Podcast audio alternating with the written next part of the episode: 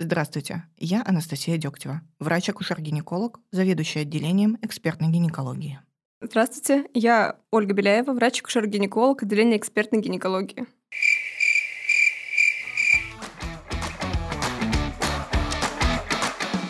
Это все звучит, конечно, очень статусно, но между собой мы называем друг друга просто гинекологиня.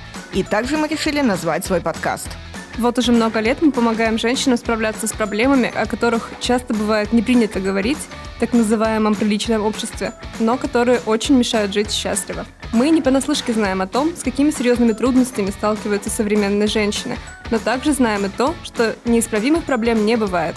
В первом сезоне нашего подкаста мы поднимем очень много тем, которые бывают стыдно обсуждать.